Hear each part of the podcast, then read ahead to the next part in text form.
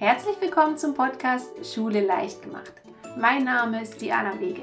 Ich bin Autorin, Lehrerin und Gründerin vom virtuellen Klassenzimmer, der Lernplattform, mit der Eltern ihr Kind zu Hause beim Lernen unterstützen können. Hier in diesem Podcast geht es darum, wie Kinder mit Freude und Spaß lernen. Denn das ist für jedes Kind möglich. Ich zeige dir hier wie. Auch heute habe ich wieder die Ehre, einen Gast an meiner Seite begrüßen zu dürfen. Ich habe dir die Lehrerin Ina Lehr mitgebracht. Und falls du sie noch nicht so gut kennst, möchte ich sie dir hier einmal kurz vorstellen. Ina ist seit 20 Jahren Lehrerin und seit vielen Jahren auch online sehr aktiv. Sie hat eine tolle Fähigkeit. Sie kann Mathe-Themen so vermitteln, dass jedes Kind sie versteht. Und jetzt ist dir wahrscheinlich auch klar, warum ich sie unbedingt einladen musste. Sie benutzt dafür Geschichten, Bilder und Spiele. Darüber muss ich unbedingt mehr erfahren. Mm, Ina zeigt Eltern, wie sie ihre Kinder schlau fördern können. Dabei stehen für sie die Fähigkeiten Mut und Selbstbewusstsein im Vordergrund. Sie möchte Eltern ermutigen, das volle Potenzial aus ihren Kindern herauszuholen. Auf ihrem Blog und sehr erfolgreichen Instagram-Kanal gibt sie regelmäßig Tipps zum Lernen für alle Altersklassen.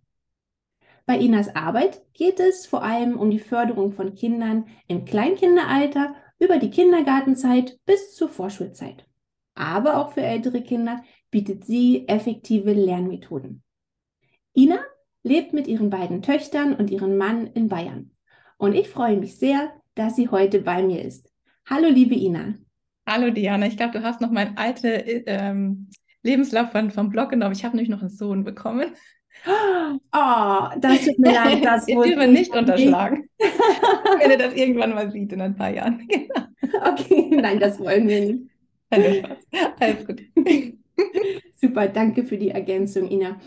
Ina, wenn dich jemand auf einer Gartenparty anspricht und dich fragt, na, was, was machst denn du eigentlich so?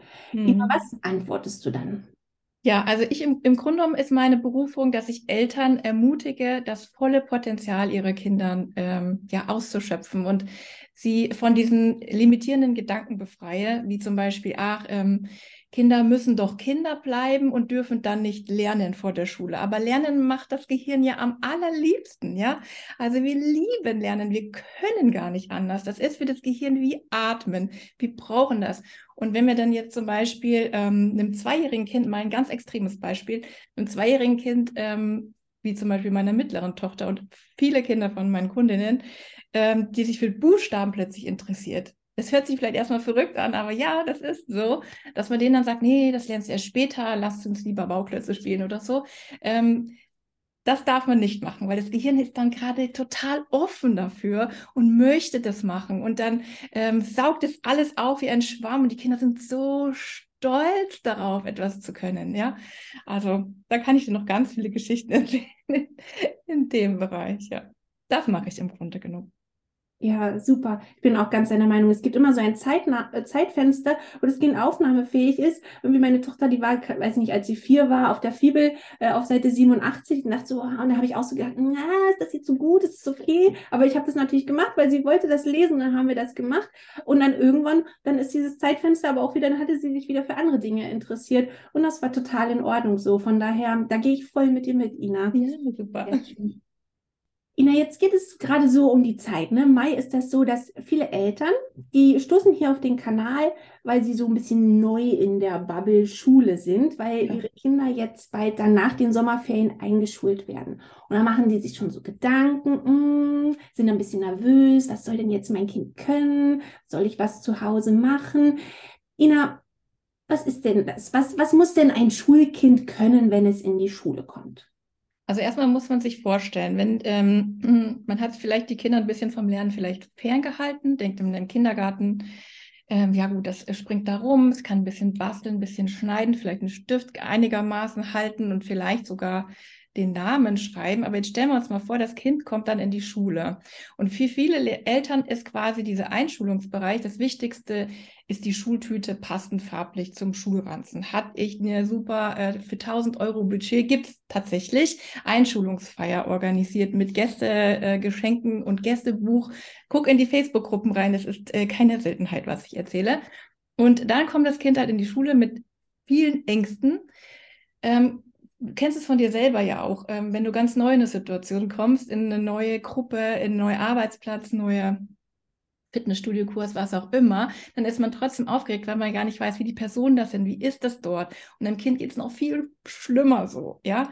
Also ich habe ähm, auch Kundinnen gehabt, die haben gesagt, äh, ja, ich habe äh, die Einschulungsfeier war perfekt und dann sitzt, liegt abends mein Kind weinend im, liegt es im Bett und will nicht in die Schule gehen, weil es so eine Angst hat. Warum? Weil man in dieser Einschulungsfeierphase, wo so viele Eltern leider zu viel Zeit investieren, muss ich wirklich sagen, ganz vergessen, was dem Kind total wichtig ist, da ähm, ähm, ja diese Ängste zu nehmen und ähm, darauf einzugehen, eher ruhig zu machen, runterzufahren, nicht zu sagen, pass mal auf, Schatz, ich kann jetzt nicht, ich muss noch die Gäste bewirten. Ähm, ja, also das ist äh, schwierig, genau. Und dann sitzen die dann in der Klasse und das Allerwichtigste für die Kinder in den ersten Wochen bis Monaten ist, wo stehe ich in der Klasse? Bin ich der Underdog oder bin ich dabei bei einer coolen Gruppe irgendwie dabei? Habe ich, kann ich Freundschaften schließen? Die Freunde, die man vom Kindergarten mitnimmt, das kann auch zerbrechen, weil da gibt es das wieder spannende neue andere ähm, Personen, ja, das ist eigentlich ziemlich typisch, dann, dann, dann, wirft alles durcheinander, dann ist der Schulhof mit ganz großen Kindern gefüllt, im, vom Blick der kleinen Erstklasse aus. Also da einen gesellschaftlichen Stand zu finden, ist für die Kinder das Haupt Thema der ersten Wochen. Und wenn dann noch dazu kommt, äh, kein Vorwissen zu haben, sozusagen, ich komme gleich darauf, was man da braucht, ähm, dann haben die Kinder ein arges Problem. Ich, ich sehe es bei einigen, die ähm, sitzen dann stundenlang äh, für zehn Minuten Lesehausaufgaben, stundenlang und weinen und weinen, weil die einfach keinen Kopf dafür haben. Das nervt total. Und ähm, dann sitzen sie vielleicht noch im Unterricht neben jemanden, der kann schon bis 100 zählen. Der kann seinen Namen schreiben, der kann seinen Stift richtig halten. Und für Kinder vergleichen sich immer. Also das darf man als Eltern nicht unterschätzen. Die vergleichen sich immer. Wer kann schneller rennen? Wer ist größer? Wer hat die meisten Freunde? Wer kann den Stein weiterwerfen?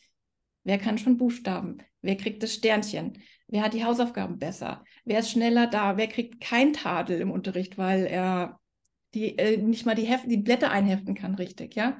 Also erstmal diese Materialkompetenz ist eine wichtige Sache. Dann wirklich plädiere ich dafür und da sind viele and Eltern anderer Meinung, aber ich wirklich plädiere dafür, die Buchstaben muss dein Kind können.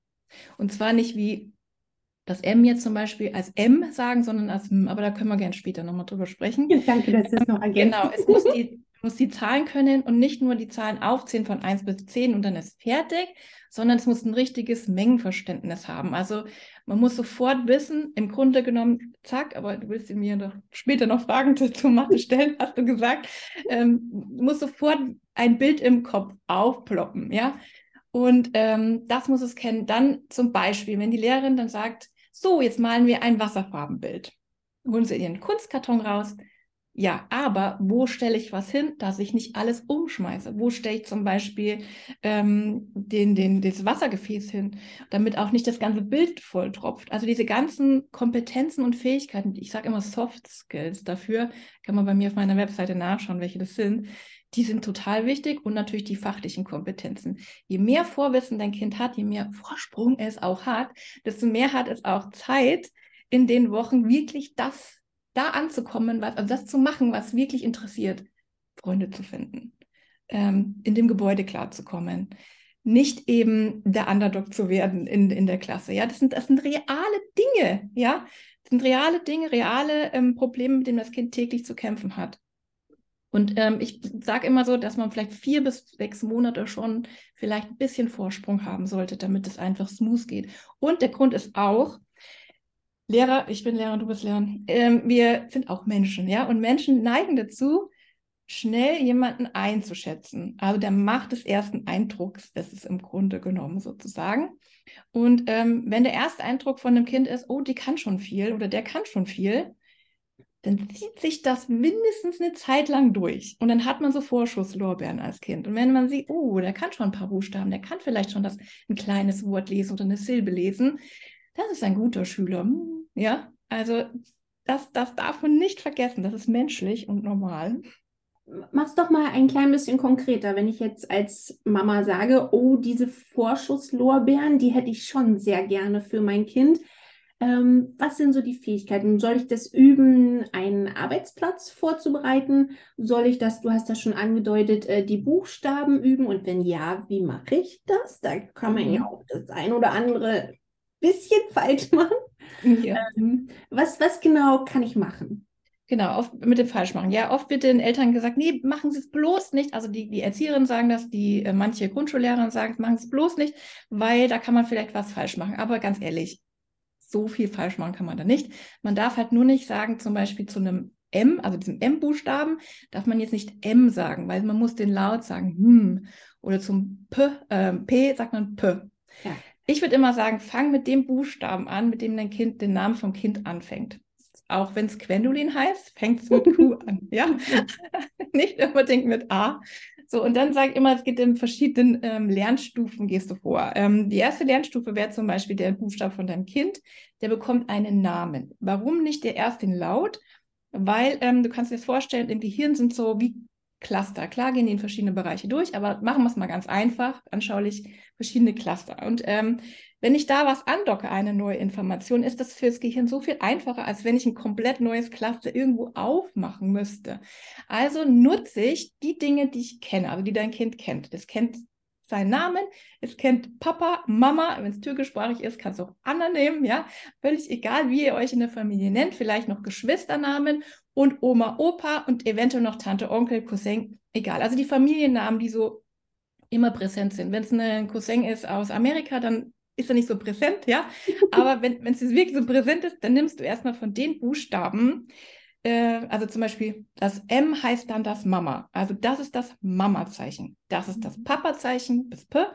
Und ich habe es jetzt immer bei der Luisa, bei meiner großen Tochter immer das L war das Luisa-Zeichen. Das hat sie mhm. zuerst gelernt, dann Mama-Papa-Zeichen, dann äh, die Geschwister, dann Tante, Onkel, Oma, Opa. Ja, also das hat sie dann gelernt. Dann hatte sie schon mal einen großen Packen an Buchstaben fertig, mit denen sie dann ihre Bilder quasi signieren konnte und dann der Oma und Opa mit dem Kreis quasi einen Brief schreiben konnte. Und das war schon so ein, ähm, ja, so, so, ein Level von ihr, dass sie so auf so eine Art Stolz war, dass diesen Stolz, also das Lernen Spaß macht und ähm, dass es mich weiterbringt und dass ich stolz bin, dieses ganze Mindset, die du da aufbaust, das man nicht unterschätzen darf, das zieht sich jetzt immer noch durch, die ist jetzt in der ersten Klasse, Ende erste Klasse und da können wir immer noch von zehren. Genau, der zweite Schritt ist dann, weitere Buchstaben einzuführen, in, mit Tiernamen zum Beispiel oder, oder Kuscheltiere, Tee wie Teddy oder ähm, was haben wir noch, ähm, N haben wir mit Nashorn. Das kannst du zum Beispiel mit Geschichten schön zusammenpacken, weil da kann man dann auch schon die Schreibrichtung zusammenpacken. Also bleiben wir aber bei M wie Mama, das werden wahrscheinlich die meisten so benutzen. Ich habe ja ähm, eine Vorschule, eine digitale, und da erzähle ich dann immer den Gesch Kindern Geschichten zu den Buchstaben. Also da die Hauptfiguren sind immer Anni und Leo, das sind Nachbarskinder im Vorschulalter. Und die erleben immer so ein bisschen Fantasieabenteuer in ihrer Spielwelt. Und äh, die Anni äh, backt dann mit der Mama zum Beispiel einen Mandelkuchen, ja. Und ähm, dann verziert die Mama das mit solchen Zacken, wie so ein M an der Seite. Und die Anni fragt dann die Mama, warum ziehst du das Zackenmuster nicht komplett durch? Das ist doch einfacher, wenn du immer so, ja, machst da nicht so eine Lücke. Und dann sagt sie, Mama, ja, ich habe mir da was gedacht, Anni. Guck mal, ähm, schau dir mal das M genau an. Siehst du da zwei Personen, die sich an den Händen halten? Kann, es, kann man es visualisieren, das M? Mhm. Zwei Striche sind die Personen, dann die Arme, ja. die sich an den Händen halten. Kannst du im Kopf sehen? Genau. Und ähm, das ist dann quasi das Mama-Zeichen, denn sie lässt die Anja nicht mehr los an der Hand. Und da transportieren wir dann gleich auch Emotionen, weil Geschichten kann man super gut mit Emotionen ins Gehirn packen. Und äh, dann haben wir schon mal ein Mama-Zeichen. Und das kannst du nicht mehr vergessen. Also wenn du das große M siehst, kannst du diese zwei Personen, die sie an Händen halten, nicht mehr nicht sehen, ja. Mhm. Und so müssen diese Geschichten halt aufgebaut werden. Das kann man sich gerne selber ausdenken ähm, und halt mit Emotionen irgendwie ins Gehirn packen. Und dann kann das Kind es nicht mehr vergessen. Ja, das finde ich super. Ein super Bild. Mhm. Mhm. Jetzt hast du sehr viel gesagt, was, was Eltern machen können. Ne? Wir wollen jetzt da ähm, die Vorschusslorbeeren und ähm, bist sehr äh, ähm, auf die Laute gegangen. Das finde ich super. Ne? Also ich finde nichts schlimmer, als, als wenn die Kinder in der ersten Klasse merken, ich kann schon das Alphabet. Sag ich so, schön. Mhm. Machen wir jetzt aber nicht. Vergessen wir mal kurz wieder. Ähm, Gibt es noch ein paar Skills? Also so ein bisschen was, ähm, was ich machen kann? Ich meine, das sind ja viele Prozesse. Ich komme alleine schon in den Klassenraum rein. Oder finde ich überhaupt meine Hausschuhe? Also gibt es etwas, wie, was, was Eltern vielleicht ein bisschen trainieren? Der eine mag das Wort mögen, der andere äh, kriegt da ein bisschen allergische Reaktion. äh, ich sage, okay, das kann man ruhig so nennen. So ein kleines, komm, wir machen ein kleines Schultraining so. Ja. In so einem kleinen ähm, 20-minütigen Schultraining äh, so drinne sein außer das Üben der Laute. Genau, also schon mal mit dem Kind in die Schule gehen vielleicht. Vielleicht kann man jemanden, einen Freund oder so mal abholen oder so einen Schulhof mal anschauen. Das würde ich auf jeden Fall vorher machen, die ersten, die letzten drei Wochen vielleicht unbedingt mal vorher machen, Schulweg mehrmals abgehen, wenn es ein anderer ist als vom Kindergarten. Manche haben ja Glück, da ist beides nebeneinander. Ähm, ja, genau. Und ähm, im Grunde, äh, das mit der Garderobe, das ist ja meistens, wenn die Kinder im Kindergarten sind, ziemlich ähnlich, würde ich sagen. Da werden die Hausschuhe angezogen, also in den meisten Kinder, in Schulen. Ähm, ja, also e, erstmal die, das Wichtige ist dieses Mindset von den Kindern, dass Lernen toll ist, dass ich Erfolge haben kann, dass ich ähm, fähig bin und quasi ja selbstwirksam bin. Das ist schon sehr wichtig. Und mhm. da sollte man früh anfangen. Du hast ja schon von den Zeitfenstern gesprochen. Ich nenne es immer Lernfenster. Ähm, ist aber dasselbe. Dass man die nutzt. Weil in der Schule müssen sie alle zur gleichen Zeit, man ist in einer Montessori-Schule, aber zur gleichen Zeit immer ähm, das Gleiche lernen. Aber da ist bei dem einen der Lernfenster zu und beim anderen ist auf. Ja, und dann, das ist Vorschul, ja, da hat man eben wirklich Zeit zu sagen, oh, ich merke gerade, du interessierst dich für Zahlen, oh, ich merke gerade, du interessierst dich für äh, Tiere ganz genau oder für, weiß nicht, es gibt ja verschiedene Lernfenster, Musik, Natur, einzelne Dinge, große Zusammenhänge was auch immer, ja. Und dann kann man das dann wirklich gut machen und die sind dann auch richtig begeistert. Das ist ja auch intrinsische Motivation.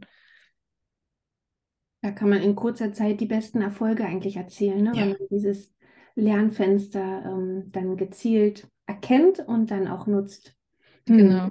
Ja, das, ich finde das sehr schön, dass du gesagt hast, mal in die Schule gehen. Vielleicht darf man nur mal ins Gebäude rein. Vielleicht sieht man auch schon mal die Klasse, weil das nimmt schon mal extrem viel einfach diesen, diesen Raum schon mal gesehen haben. Ne? Das ist so, weiß nicht, ob man sich mal erinnern kann, wenn man seinen ersten Arbeitstag hat und man war da noch nie und man weiß nicht, wer da ist. Diese Vorstellung. Ne? Und für ein Kind, wie du auch schon sagst, ist das ja alles exponentiell viel, viel schlimmer, diese Vorstellung, dieses große, große Unbekannte. So in der, in der Kita waren sie jetzt hier der Obermacker hier, der einer von den Großen, der weiß, ja. wo der Hase langläuft.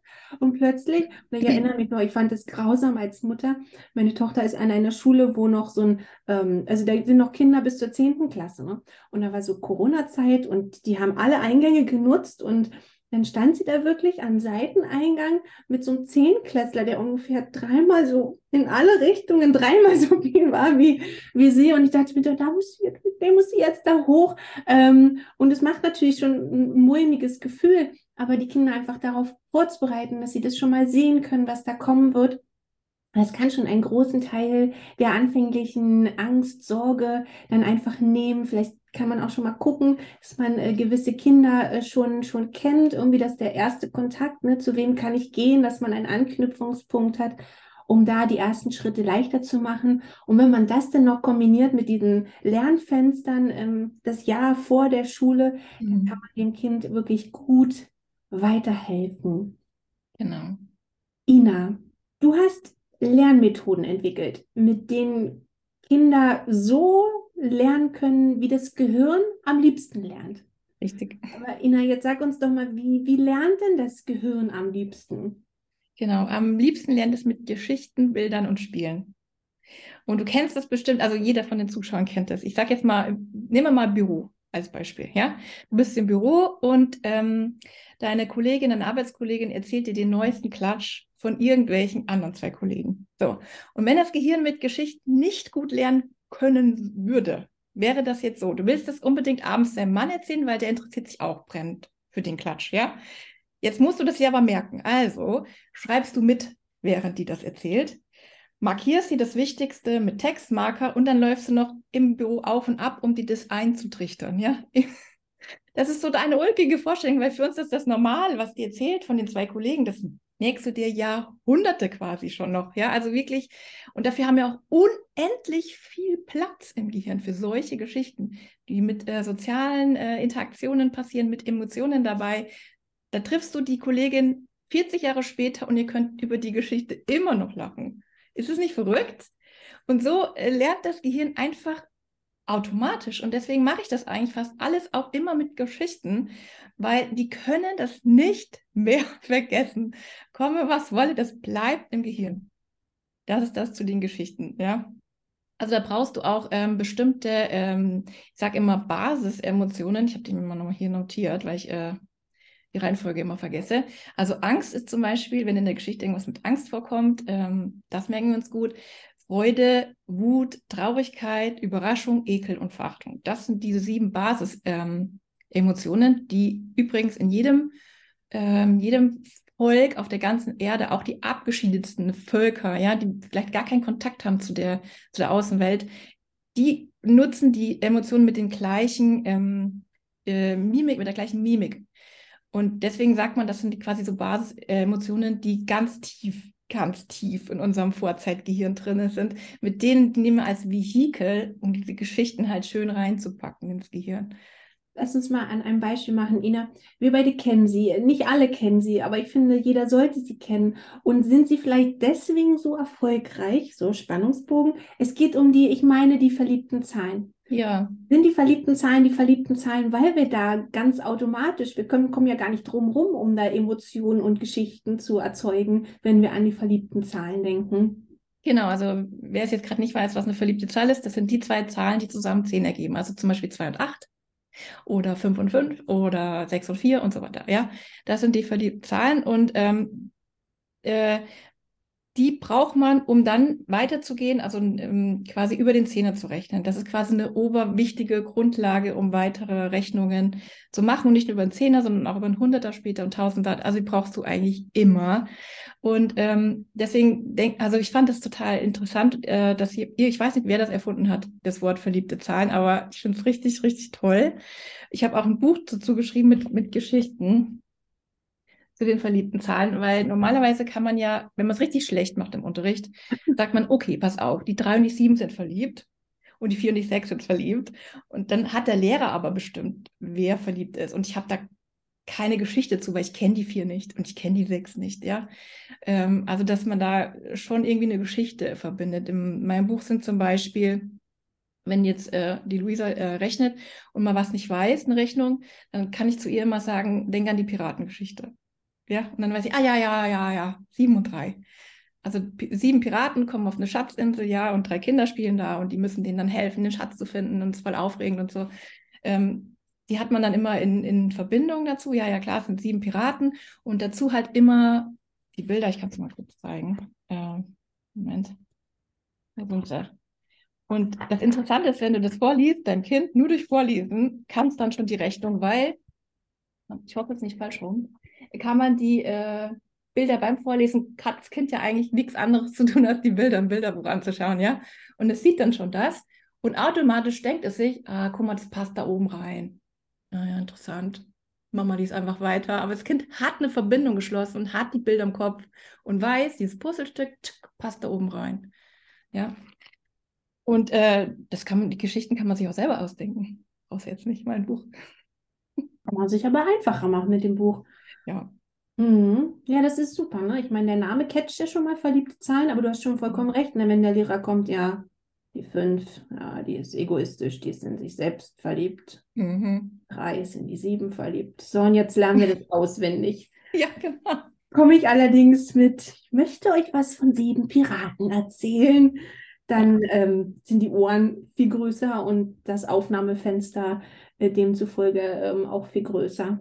Ja, total. Ich hatte es zum Beispiel, also ich bin, habe ja beide Lehrämter, Grundschule und äh, Haupt- und Realschule. Und als ich in der Realschule äh, noch unterrichtet habe, äh, kennst ja die binomischen Formeln, das ist ja auch so, eine, oh, so ein mm. leidiges Thema. Und ich habe das immer als Partyaufgaben gehabt, ja. Also die ersten zwei sind die Jungs und die letzten zwei sind die Mädchen und die Jungs, das war ja gerade siebte, achte Klasse, ja. Jetzt geht das ja los, die ersten kleinen Feiern. Und Jungs stehen in der einen Ecke, die mit in der anderen Ecke und trauen sich nicht miteinander irgendwie zu sprechen. Das ist genau das Alter. Also ich habe sie genau da abgeholt.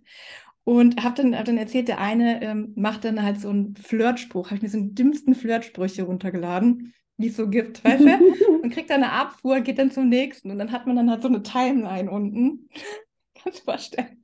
Und äh, selbst wenn ich die dann später nochmal, also diese Achtklässe oder Siebtklässe, was siebte Klasse, in der zehnten nochmal hatte, habe ich immer noch gesagt, verliebte Zeit, äh, Partyaufgabe ist das. Das ist eine Partyaufgabe. Und sie wussten sofort, sie konnten es nicht mehr vergessen. Also Geschichten ist wirklich ein so tolles, so tolles Vehikel, um das ins Gehirn zu bringen. Kann ich ja. echt empfehlen. Und ja, wie die Bilder habe ich jetzt auch gezeigt. Also das haben wir auch schon besprochen. Schön. Ja, das finde ich super, Ina. Ähm, Ina, ich habe zwei Fragen mitgebracht von Eltern, ganz konkrete Fragen. Und äh, uns interessiert jetzt sehr, was du dazu sagst. Die erste Frage ist, mh, mm, mein Kind verwechselt ständig das B und D. Mhm. Was kann ich machen? Wie kann ich meinem Kind helfen, dass es nicht mehr die Buchstaben verwechselt? Genau, also im Grunde ähm, muss man da beachten, ein bisschen die Lernprinzipien. Also wenn man zwei ähnliche Sachen hat, dann würde ich immer nur zu einem einzigen eine Eselsbrücke schließen. Weil wenn man für beide eine Eselsbrücke hat, also beide zum Beispiel so eine Mini-Geschichte, sage ich mal, ähm, dann kann die ja wieder durcheinander gehen. Ja, und dann nimmt man am besten ähm, den Buchstaben, für den es ein bisschen einfacher ist. Warum sollte man sich schwer machen? Also das B, ja, das ist das B, sag ich es mal deutlicher. Das B hat ja, ist ja im Grunde dieser, dieser, dieser, dieser Bogen ist ja beim großen B in derselben Richtung. Okay, also kann man sich zum Beispiel eine kleine Geschichte ausdenken, wie aus so einem kleinen Bäumchen, ähm, vielleicht auf einem anderen Planeten, vielleicht sieht es so aus. Und immer wenn man da die Lautgeste macht ähm, und den, ähm, also so ist die Geschichte in der Vorschule so, ja, jetzt hier es einfach mal, ähm, da war Anni und ihr mussten ähm, so eine große Plantage von Bäumen, die hatten einen Stab und ein, ein, ein, großes Blatt unten und das waren die jungen Bäumchen und die konnte man zum Wachsen bringen, wenn man da hingegangen ist und gesagt hat, Bäh. ja. Und ähm, dann hat man halt vorne, die Lippen machen was, Bäh. die Lautgeste deswegen und dann ist es zack, hat das zweite Blatt bekommen. Und das D, bin, darüber spreche ich gar nicht. Mhm. Ja, also nur eins, das ist immer total wichtig. In der Eselsbrücke, wenn zwei ähnliche Sachen sind, immer nur eins. Und ist nicht zusammenlernen. Ich finde das Allerschlimmste. Ich musste mal ähm, für Legastheniker eine ähm, Stunden geben in eine, eine, Schule und da gab es so Hefte schon vorgefertigt und da waren ganze Blätter, wo sie D und B, also wirklich zeilenweise, wie bei so einem Medizinertest, immer anmalen musste. Oh, das geht gar nicht. Mhm. Ja, da ist ja dieses total verwirrt im Gehirn schon. Das wirklich zeitlich trennen sodass sie gar nicht ähm, die Frage haben, wie kann ich es mhm. verwechseln. Ich weiß ja, dass immer das mit dem Blatt ist, ähm, was dann das zweite Blatt dann noch dazu wachsen muss. Ja, ja, ja, super. Das äh, Kinder ganz mit. Bei mir ist es hier die dünne Dina und der blaue Bruno. Und äh, genau, eins aus. Danke, dass du das so machst. Danke. Ich habe es nämlich schon andersrum gesehen im, ähm, im Netz mit dicker Bauch und dicker Po. Das passt doch gar nicht wegen dick. Äh, ähm, das einmal ist das D, das, das Adjektiv und einmal ist das, was B das Nomen. Ah, danke, dass du das so machst. Aber ganz genau, ne? Eins auf eins fokussieren mhm. und, und, damit trainieren. Und das mit dem Bö war doch eine super Story, ne? Wieder eine Geschichte draus machen. Geschichten vergessen die Kinder nicht. Mhm. Ja, super. Und meine zweite Frage. Mhm. Ähm, mein Kind hat nun bestimmt schon 20 Arbeitsblätter zum Zerlegen ausgefüllt. Und wenn ich dann frage, zerleg mir doch mal die neuen, guckt es mich ratlos an. Warum bekommt mein Kind das einfach nicht hin? Ja, also schnelle Kopfrechner. Soll ich ein bisschen ausholen? Bitte, hol aus. okay, warum haben manche Kinder können Kopfrechnen ganz toll und andere äh, können es gar nicht, ja? Das liegt daran, weil da eine Lücke klafft vom Zählen lernen, also wenn man das erste Mal Zählen gelernt hat, der erste Kontakt zu den, äh, der Welt der Zahlen, das ist ja meistens irgendwann im Kindergartenalter oder davor, und dann ähm, äh, zum Rechnen, also Zusammenführen oder Abziehen von diesen Zahlen oder Zerlegen oder, oder so, da ist eine Lücke. Und ähm, nehmen wir mal jetzt zwei Kinder. Nehmen wir mal die Anna, ganz stereotypisch wäre jetzt das Mädchen, was schlecht in Mathe ist, und äh, der Junge, der Bernd, B, Person B, Bernd, ist dann äh, ziemlich gut in Mathe. Und die sitzen dann nebeneinander im Unterricht. Und die Anna hat sich quasi nach diesem, dass sie die Zahlen gelernt hat, 1, 2, 3, 4, 5, 6, 7, 8, 9, 10, wie ein Gedicht, wie ein Liedtext auswendig gelernt. Bernd ja auch, aber der hat dann ein anderes die Lücke gefüllt später. Ähm, hat sie sich danach eine Strategie überlegt, wie man diese Zahlen dann, diese Zahlenwörter zusammenführt. Und ihre Strategie ist leider, weil niemand es ihr gesagt hat. Da ist echt eine Lücke. Niemand sagt den Kindern, wie sie diese Lücke füllen. Wie kommen sie zu den, von den Zahlenwörtern zum Rechnen? Da, da passiert eigentlich nur das, was in den Köpfen von den Kindern sich, sich vorstellen. Und die Anna hatte Pech, das ist wirklich Zufallssache. Anna hatte Pech und hat sich eine sehr, sehr, sehr komplizierte Strategie überlegt, die durch 10 zum Beispiel entstanden, kommt, entstanden ist. Und der Bernd hatte Glück und hat sich eine ruckzuck, also eine in Millisekunden mögliche Rechenstrategie selber quasi erschaffen, erzeugt, ja, äh, selber erfunden. Und dann sitzen die beiden Kinder in der Klasse und keiner weiß voneinander, dass es andere Rechenstrategien in der Welt gibt als ihre, die sie sich erfunden, äh, die sie sich ausgedacht haben. Selbst der Lehrer, der früher mal ein Bernd war, weiß es nicht meistens, der Mathelehrer, ja. Ist halt so. Und ähm, dann sitzt die Anna da und guckt zum Bernd rüber, die machen beide das gleiche Plus- oder Minus-Aufgabenblatt äh, und denkst du, wie kann es sein? Wie kann es sein? Ich bin erst bei Aufgabe 2 und davon sind schon, ist schon eine falsch.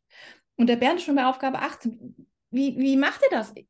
Der, die denkt doch, der hat die gleiche hochkomplizierte äh, äh, ähm, Rechenstrategie im Kopf wie ich. Das, ich schaffe das nur so langsam. Der muss mega schlau sein oder ich bin extrem dumm. Und der Bernd guckt drüber und denkt sich, was braucht die so lange? Das ist doch so einfach, ja. Ich sehe das, ich das, wie die Zahlen bildlich zusammen sich fügen. Ich brauche, ich habe da nur eine Millisekunde Zeitaufwand dafür. Die muss schon dumm sein, die Anna. Ja, aber das ist einfach nicht so. Die hat einfach eine andere äh, Art, wie sie die Rechenaufgaben im Kopf sieht. Und egal, wen du fragst, frag mal deine ganzen Freunde, die jetzt zuschaut, alle, dein Mann, deine, äh, dein Vater und so weiter. Jeder hat eine andere Art, wie er sieht, wie Zahlen zusammengehen im Kopf oder auseinandergehen. Und deswegen mache ich das immer so viel mit den Bildern. Zum Beispiel, ähm, es gibt einmal diese Zahlenkarten, das haben wir jetzt gerade gesehen, bei, ähm, also es gibt zwei verschiedene, ja. Ich habe hier mal mitgebracht. Das sind zum Beispiel, mal, ich mal die älteren, genau. Das sind zum Beispiel Zahlenkarten, die kann man sich auch leicht selber machen mit einem Pünktchen und ähm, Pappkarte. Zum Beispiel von der neuen. Ähm, das ist quasi die Basis. Und ähm, die Zerlegungskarte, die kann man sich wirklich selber machen. Also wie man, also sagen wir mal die Zahl 6, kann man ja in verschiedene Teile zerlegen. 2 und 4, 1 und 5. Ähm, und dafür gibt es auch Punktekarten, die aber so gestaltet sind. Es gibt für jede Zahl ganz viele, sodass es mit dem Puzzleteil hier reinpasst. Mhm. Und dann bleibt da nur noch was übrig. Und das sind diese, was du angesprochen hast, mit dem Zerlegen der Zahlen. Da braucht man ähm, quasi solche Bilder, Zerlegungsbilder. Für jede Zahl gibt es verschiedene. Ähm, da gibt es einmal die symmetrischen, die der Kopf, äh, das Gehirn total gerne mag. Und dann gibt es die symmetrisch nahen. Zum, Beispiel stellt sich fast jeder vor, die Zahl 7 in einem Viererpäckchen und einem Dreierpäckchen. Warum? Weil es symmetrisch nah ist. Es ist mhm. nah an 3 und 3 oder 4 und 4. Ich stelle mir die 7 selten vor als 6 und 1. Richtig? Ähm, genau. Und da muss man quasi erst die symmetrischen lernen, das ist, sind dann die geraden Zahlen, und dann die symmetrisch nahen, das ist die zweite Lernstufe, einfach auf, auf Papier ähm, Punkte zeichnen, in Rot und äh, Blau, aber ein bisschen nicht so eine lange Linie. Ich weiß, in den Schulbüchern, das Gehirn mag es lieber kompakt. Ja, also zwei Zeiler, würde ich jetzt mal sagen. Vielleicht nicht schlecht. Ähm, genau, und dann ähm, lernt man die einfach auswendig mit auswendig Lerntechniken, zum Beispiel, indem man schnell schnelle Spiele spielt. Also sagt man, man hat hier die Karten, diese Zerlegungskarten, ähm, legt die ganz schnell auf den Tisch und du musst mir ganz schnell sagen, welche Zahl das ist. Zack, zack, zack, zack, zack und immer schneller werden. Oder auf den Boden verteilen und sagen, hol mir schnell eine 4 oder hol mir schnell die 8. Ja? Also schnelle Spielen, dass es nicht mehr ans Zählen geht. Das muss man ein bisschen vermeiden, sondern dass man einfach diese Zahlen, Bilder im Kopf hat. Wenn ich sieben sage, musst du zack, Vierer und Dreier Päckchen einfach im Kopf haben. Mhm. Das Bild kommt in einer Millisekunde. So rechnet halt dieser Bernd. Üben, üben, üben, immer mehr Päckchen rechnen machen, was ähm, manche Schulbücher halt haben, äh, ist eigentlich das Schlechteste, was du machen kannst, weil dann die Anna zum Beispiel immer mehr ihre komplizierte Rechenstrategie einübt. Das wollen wir nicht. Ja. Das finde ich auch ein großes Problem, dass in der, in der Schule häufig das Ergebnis zählt. Also ganz, ganz lange wird einfach mhm. in Mathematik nur auf das Ergebnis geguckt. Richtig oder falsch? Aber wie das Kind jetzt dahin gekommen ist, das bleibt erstmal ziemlich lange unentdeckt. Und wenn ich dann, also das ist für mich so wichtig, ne, wenn ich Kinder in meinen Fördergruppen habe und ich frage sie dann mal, wie, wie machst du das? Ne, die erste Reaktion ist, weiß ich nicht. Also erstmal sind sie gar nicht in der Lage zu argumentieren, wie sie vorgegangen sind. So wie Schockstarre. Was will sie denn jetzt von mir? Ich habe doch ein Ergebnis gesagt. Was soll ich denn jetzt noch machen? Was anderes kann ich ja gar nicht. Aber da ist ganz wichtig, dass man das von Anfang an trainiert. Ich sage dann immer, du, das ist mir total egal, was da rauskommt. Ich weiß, was da rauskommt. Ja. Für mich ist wichtig, wie bist du denn zu dem Ergebnis hingekommen? Und da dürfen meiner Meinung nach auch Eltern äh, einmal häufiger nachfragen. Es geht gar nicht darum, eine Masse von Aufgaben abzuarbeiten, sondern äh, zu erkennen, dass das Kind wirklich die richtige Strategie ähm, äh, genutzt hat. Und da ist leider, wie du ja auch schon angedeutet hast, häufig so, dass die Kinder bis in die zweite Klasse nutzen sie einfach weiterhin die Zählen Rechenstrategie, weil es ihnen nicht anders gezeigt wurde oder weil es mal erwähnt wurde. Manchmal, du kennst es ja bestimmt auch, ne, wenn in den Schulbüchern dann irgendwie so ein Bild ist, wo Kinder am Tisch sitzen und, und jedes Kind äh, sagt so irgendwie, wie das Kind das rechnet. So nach dem Motto, okay, habe ich doch den Kindern gezeigt, aber so einfach funktioniert es ja nicht. Ne? Gerade wenn ich auf diese zählende Strategie schon so äh, versteift bin, dann, dann fällt mir das nicht einfach in den Schoß, nur weil ich da ein Bild sehe, wie andere Kinder rechnen. Denke mir so, ach, so mache ich das jetzt auch. So mhm. funktioniert es nicht. Man muss immer wieder nachfragen, wie hast du das gemacht? Wie bist du da hingekommen? Oder ich bin auch Freund davon, du musst dann auch mal äh, Wortphrasen vorgeben. Also das ist ja auch keine Selbstverständlichkeit, mhm. dass so ein Kind sagen kann, ich rechne zuerst äh, bis zur 10 und dann tue ich noch, äh, zerlege mir die 7 in. Ne, das sind ja, das sind ja Satzbausteine, die sind nicht selbstverständlich, dass Kinder die können, aber man kann sie ihnen mitgeben. Und ja. dann erlebe ich immer wieder, ne, wie Kinder in kurzer Zeit so sicher werden, weil sie jetzt einfach das richtige Werkzeug haben. Genau, ich, also ich muss sagen, ich äh, habe es sogar noch bis in die neunte, zehnte Klasse gesehen zu Kindern. Mhm. Ja, und, so, und das sieht man eigentlich gleich, wenn man in eine Klasse kommt, äh, als Mathelehrer, ja, sieht man eigentlich schon, wenn du die ersten zehn Minuten vorne stehst, wer hat, ja, es sind meistens so, ich würde sagen, 20 Prozent haben wirklich schwere, äh, schwere Kopfrechenprobleme mhm. und äh, 70 Prozent so leichtere, was man aber auch wirklich verbessern kann, warum auch nicht, ja, und ähm, ich habe genau für die Kinder dann äh, diese Kopfrechenakademie hm, entworfen, damit die quasi dieses, dieses Bilder in den Kopf kriegen und dann in Bildern rechnen. Und haben wir wirklich große Erfolge. Also von fünf, fünf, äh, fünf Noten oder fünf äh, zu zwei und eins äh, innerhalb von drei Monaten ist auch das Kalkuli echt gegessen. Wirklich. Das kann ich mhm. ganz, ganz mutig und selbstbewusst sagen. Das machen wir jetzt schon seit Jahren so und das ist echt Dyskalkulie. Brauchst du keine jahrelange Therapie, mach so einen Kurs oder machst mit diesen ähm, Karten, wie ich es gerade erklärt habe.